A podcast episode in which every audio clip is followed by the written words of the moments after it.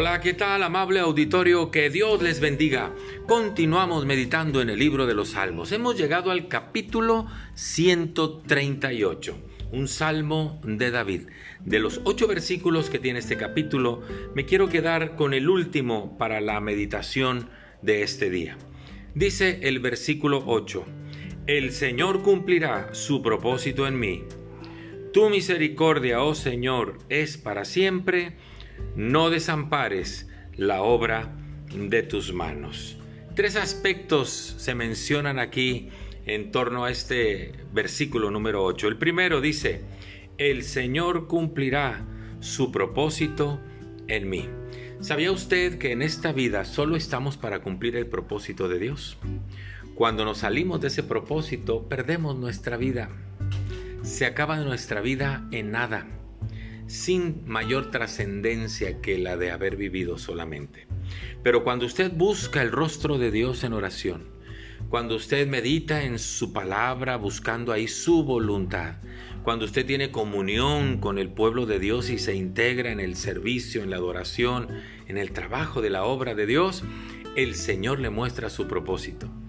Y si en esta vida lo único que logró fue cumplir el propósito de Dios, hizo lo mejor. Así lo mencionaba Pablo cuando ya estaba cerca de su fin en su vida aquí en la tierra y dice, he acabado la carrera, he guardado la fe, por demás me está guardada la corona de justicia, porque él cumplió el propósito de Dios. El otro aspecto que se menciona es, tu misericordia, oh Señor, es para siempre. Yo le quiero recordar que tenemos un Dios que sí nos entiende, que sí nos comprende. Se llama Jesús y Él vivió como uno de nosotros. Dice el autor de la carta a los Hebreos, porque no tenemos un sumo sacerdote que no pueda compadecerse de nosotros, sino que tenemos uno que habiendo vivido como nosotros, vivió todas las cosas que nosotros vivimos y por eso nos entiende, por eso nos comprende. De ahí que David dijera, tu misericordia, oh Señor, es para siempre. En medio del propósito de Dios, Él nos sigue mostrando su favor y su misericordia. Y la última frase de este capítulo de 138, en su versículo 8, dice, no desampares la obra de tus manos.